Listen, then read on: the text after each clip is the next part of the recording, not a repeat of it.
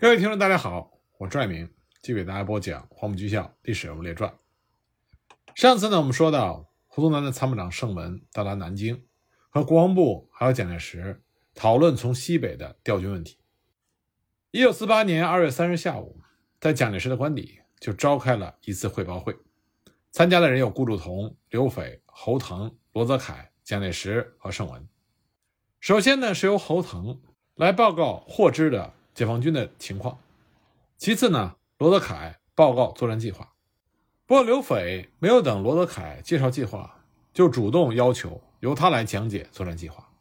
当时刘斐就说：“现在全盘的局势是以共匪陈毅的力量最大，差不多有十几万人，在归德以南的地区集结在一起，这正是我们消灭他的最好机会。而今北、东、南三面已经完全包围。”邱清泉、杜聿明、黄伯韬的部队已经将他三面合围，只剩下西面还有一个大缺口，唯恐他西窜，还不敢攻击。为了掌握这个时机，我们有三次命令叫西安绥署抽调部队，但是西安方面坚持不肯。现在盛参谋长也来了，第一次来就和我吵了一架，他完全是一种违法抗命的态度来的，他现在还是坚持不肯抽调。他怕把部队抽了以后，毛泽东、彭德怀、贺龙将在陕北死灰复燃。他认为关中失守，则西安难保。如果关中真的失守，我可以负全责，中央也可以负责。但他仍然坚持不肯调，拖延了这么久的时间。现在国防部的计划已经根本没有办法做了。刘斐在极力的刺激蒋介石，来离间蒋介石和西北方面国军的情感。刘斐接着说。计划无法实施，是由于将领的不听命。刘斐呢，就把这个皮球踢给了蒋介石，问蒋介石到底应该怎么办。盛文在下面听着，知道刘斐这个时候是想要激怒蒋介石。那么蒋介石就说：“是的，盛参谋长也跟我谈了三次，他怕西安丢了，西安丢了我负责。”接着呢，蒋介石又加了一句：“到处顾虑不是军事家，没问题，我负责。”他又对盛文说：“你有什么意见没有？”蒋介石既然说出这样的话，盛文是不可能再提什么意见，所以盛文就说：“如果西安丢了，中央负责，我没有意见。”就这样，事情已成定局。不过盛文仍然不甘心，他看见蒋介石已经走到门口了，就对着桌子猛捶一拳，对着刘斐大喊说：“你混蛋！”蒋介石听见动静，就站在门口，没有再走。盛文接着说：“你怎么说我是违法抗命来的？你这种不切实际的计划，我有申诉意见的权利。你不能处处挑拨离间，好像我把部队视为私有的部队。”蒋介石一听盛文在骂刘斐，也不走了，转过头来劝盛文说：“不要这样。”蒋介石走后，盛文又和刘斐争执了一阵。刘斐骂盛文狂妄，盛文呢则继续骂刘斐是个混蛋。顾祝同这个时候做和事佬，最后气氛勉强缓和。不过这个时候呢，蒋介石的侍从官来了，说蒋介石要见盛文。那么顾祝同是盛文的老师，他非常爱护盛文，他怕蒋介石会训斥盛文，劝盛文暂时不要去。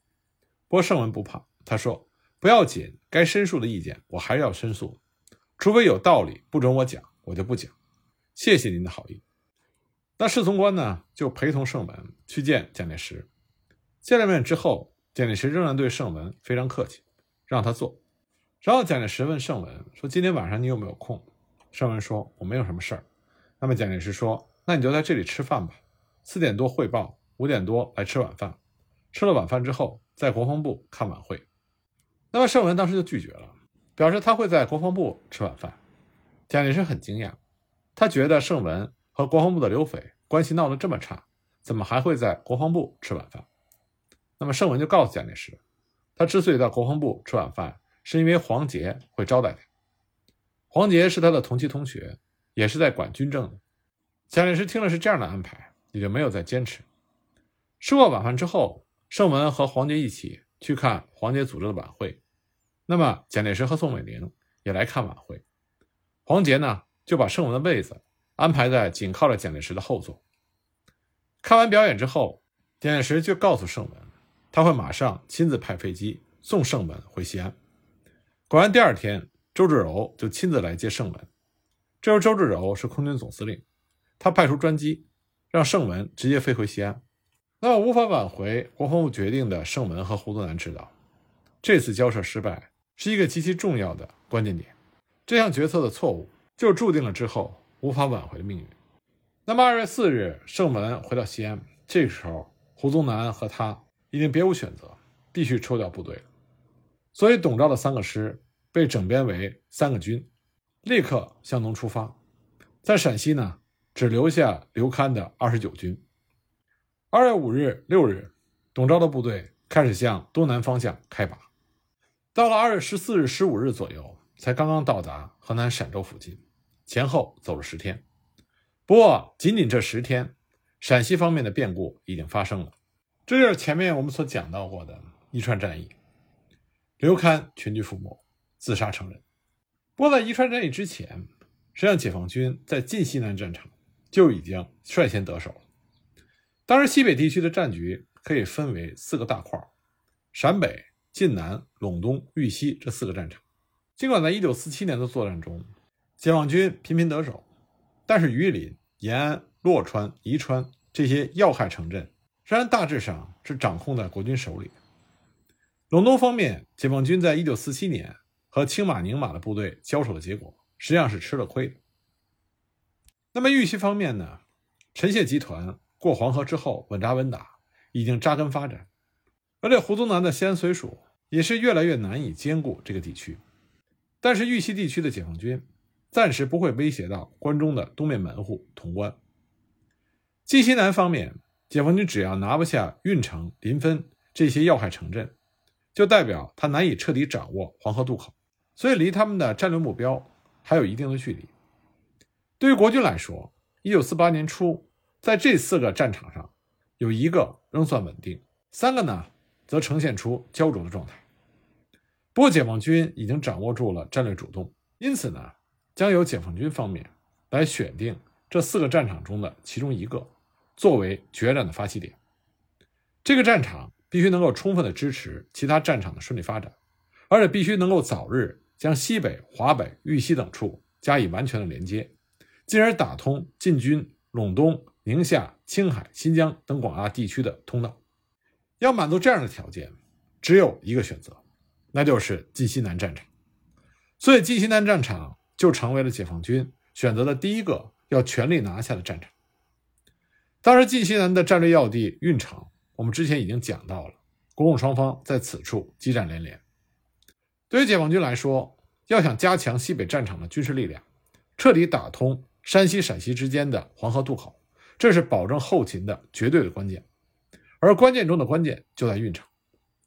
一九四七年七月、八月间，中国共产党晋冀鲁豫军区第一副司令员徐向前就指示即将担任攻坚主力队伍的太岳军区八纵司令员王新亭。在继续发动攻略运城的战斗前，必须要绝对吸取1947年4月、5月受挫于运城城下的教训，必须要先详细侦查运城的兵力状况、防御工事、碉堡、火力配置以及粮弹军事储备的情形，要充分准备攻坚的器材，反复演练爆破、地道突击等战法。此外呢，要强攻此等坚城，很可能要付出非常可观的代价。所以要做好战前士兵的政治教育和心理建设，同时要联络该地区的地方组织，在必要的时候发动群众协助作战。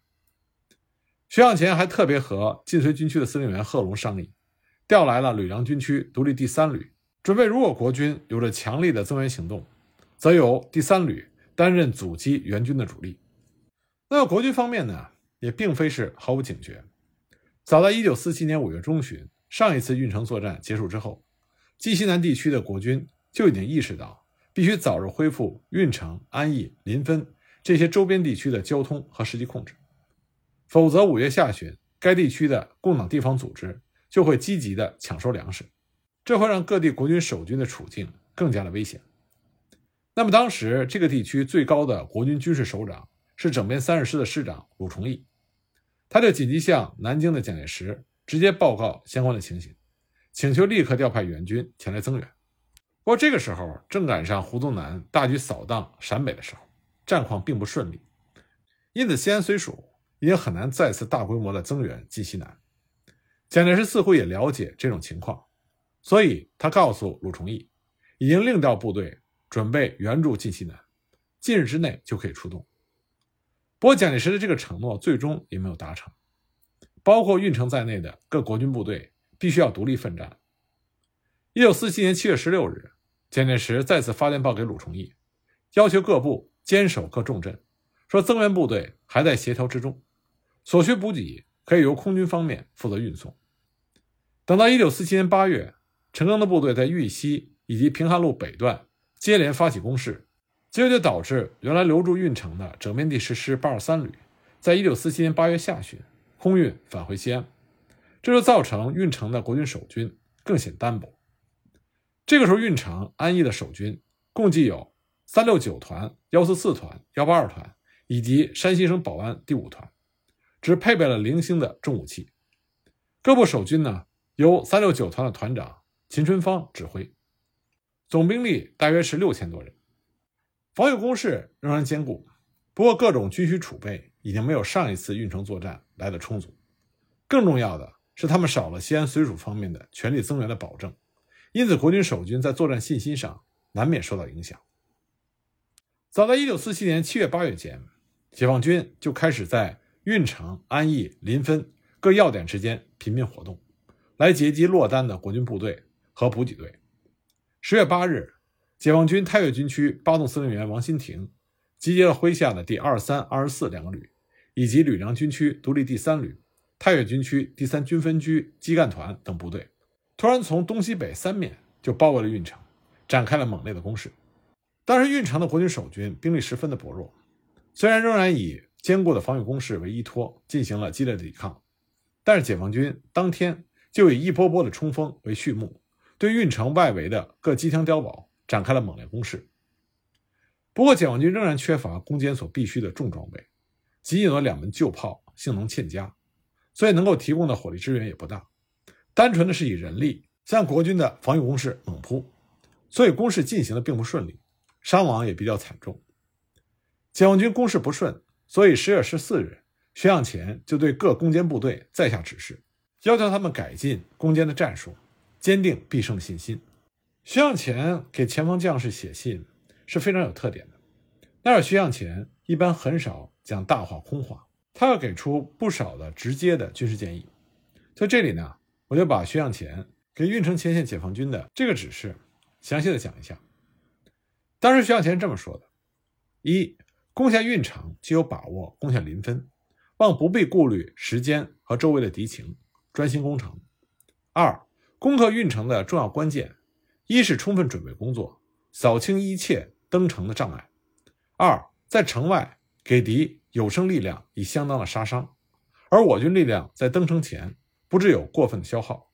三，估计敌人仍将继续反扑，建议你们在敌人可反扑的地区预先部署秘密的短促火力，诱敌出击，待敌接近到数十米，突然给予杀伤，结合步兵小部队的反突击，予以歼灭性的打击。四，以小部队一个班至一个排，夜间持续不断的骚扰敌人，以消耗疲惫敌人。五，所有交通壕沟应有。顶盖设备，以防止敌人取射火力，特别是六零炮及枪榴弹的杀伤。第二、第三梯队所处的位置也必须修筑工事。六，尽量运用坑道作业，强行爆破破坏敌人外围的工事，可以减少我军伤亡。七，要克服指战员怕做攻势的心理，可以提出多流汗少流血的鼓动性口号。从徐向前的指示中，我们就可以看到，国军的小口径取射火炮。对于解放军造成了极大的威胁，因为其射击死角小，对于隐藏在地道散兵坑内的人员杀伤力极大，而运城国军似乎也能有效地使用这项优势。王新亭在接到指示之后，就更加紧了对外围据点的猛烈攻击，双方来回争夺了多次。到了十月八日左右，第二次运城作战已经血战了将近一个月。那么解放军方面呢，已经基本扫除了国军的外围据点。但这个时候，解放军也是疲惫不堪。而情报显示，国军整编三十六师有大举增援的迹象，已经渡过黄河至平陆县，并且抢占了该黄土地形的制高点杜马、柳沟等村落。所以王新亭只能引兵回头阻击国军援军。但是激战数日之后，虽然阻止了增援国军的前进，但本身的伤亡也不轻。而运城国军也在解放军主力离开之后乘势出击。大量的破坏解放军原来在城外已经构筑完成的阵地，使解放军无力再回头继续攻坚。因此，十一月十五日，王新亭被迫停止作战，第二次运城战役至此告终。不过，还不到半个月，解放军再次卷土重来。这是因为十一月中旬，王震率领着西北野战军二纵由山东返回西北，当时经过晋西南，晋冀鲁豫军区指示王震协同麾下八纵再打运城。十月二十二日，毛泽东以中央军委的名义发出了指示，对各部队勉励有加，说我军精神很好，一两次打不好不要紧，只要你们能够虚心的研究检讨，很多的胜仗就在后头。那么徐向前也认为，上一次打运城没有能够成功，但是部队的士气不低，该地区百姓协助解放军攻城牺牲极大，所以必须早日拿下运城，才能有所交代。那么，王新亭和王震等人商议之后，也提出要再打运城。中共中央也非常支持再次发起攻击，因为解放军这个时候在榆林的作战同样不利，因此毛泽东非常清楚，西北野战军受此挫败，根本原因就是陕北地区的资源不足，没有办法支持彭德怀进一步扩大麾下部队的战斗力，所以必须尽快打通陕西、山西之间的交通。因此，毛泽东以中共中央军委的名义。在十二月四日，回复了徐向前等人，同意他们立刻再次攻击运城。不过指示中也强调，阻击国军援军的工作必须切实实行，因为这是胜利的最大保证。国军方面呢，也预计到解放军即将再犯。当十月中旬第二次运城战役结束之后，晋西南的国军就把兵力逐步的集中于运城。到了十二月上旬，负责指挥的秦春芳已经感觉到。目前各部队缺额尚未补足，而且西安方面也没有办法调派援军再前来。在解放军活动频繁的情况下，他决定暂时弃守安义和运城机场，所有的国军部队集中于运城周边地区，加强建筑工事，来增强防御力量。他为他手下的主力部队三个团划分了三个防区，正好把运城全城分割成为三角形的防御态势。同时，他还留了幺八二团。作为总预备队，所以说他的整体布置和兵力分配是比较合理的。另外呢，他还命令麾下的官兵征调当地民工，努力恢复之前破损的防御工事，加强架设铁丝网和埋设地雷，同时又加修了多座碉堡，在各要点周围再次形成有效的交叉火力网。所以，以孤城的防御部署来说，运城的国军各官长已经尽到了责任，但是国军防御兵力。过于单薄，这也是事实。这个时候，清涧战役已经结束，国军守军遭到全歼，而重镇榆林又频频告急，西安绥署已经完全丧失了增援运城战事的能力。十二月十六日晚间，第三次运城战役正式打响，解放军的首要目标仍然是先行扫除城垣外围的各碉堡和机枪火力点，然后再逐步逼近。解放军以连作为单位，在夜色的掩护下。由西南北三个方向短促突击各阵地中据守国军，双方在近距离中激烈交火。那么国军在各碉堡之间所形成的交错火力网，再加上成员部署的迫击炮密切配合，使得解放军一连两天的猛攻都是无功而返，还遭到了巨大损失。即使期间有几座碉堡被解放军所夺下，但也被城内的国军以迅速的逆袭所夺回。十八日深夜。解放军发动了第一波以城东北侧面粉厂为目标的总攻，一连十多次的波浪式的冲锋，再配合猛烈的山炮、平射炮火力的轰击，让该地区防守的国军承受了巨大的压力。国军很快就全部被压缩到了面粉厂里，面粉厂的围墙随之被击毁，双方就在夜色里展开了近距离的格斗。而国军的最高指挥官秦春芳也在十九日夜里派出了三六九团麾下的一个营。悄悄地靠近这个地区，和面粉厂里的国军官兵前后夹击，解放军没有料到国军会进行如此果断、迅速的逆袭，结果遭到打击，被迫向北撤退。那么，解放军的攻势在面粉厂方向受挫，所以呢，他们就把攻击的方向转为城的西侧。二十日夜间，解放军在几轮炮击之后，开始向城西侧国军的防守阵地展开了猛烈的攻击。这个地区的国军以密集的火力，不断的击退解放军的猛烈冲锋。成员的迫击炮彻夜向解放军发起射击，顿时间血肉横飞。到了凌晨时分，城西侧的数个碉堡已经被解放军完全摧毁，碉堡内国军官兵全部阵亡。那么国军的战况紧急，最能够直接迅速的支援，当然是来自于空军。本来呢，国军每到战况紧急的时候，都会指望来自空中的增援，但这次运城作战正好赶上。连日的大雾、雨雪这样的恶劣气候，使得国军空军方面无论是进行火力投射，还是空投补给，都会极其的困难。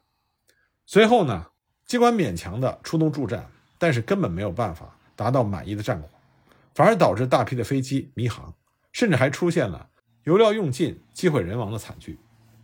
那么空军无法出动，就让解放军敢于除了进行夜间攻击之外，还可以利用白天大肆的挖掘战壕。来包围孤立国军各个碉堡和火力点，其中最重要的是在第十九号碉堡和东站碉堡之间，解放军向老北门方向挖掘了一条带有顶盖的交通壕，这让解放军极有可能利用这个交通壕来爆破这几处主要的碉堡，来进而威胁成员。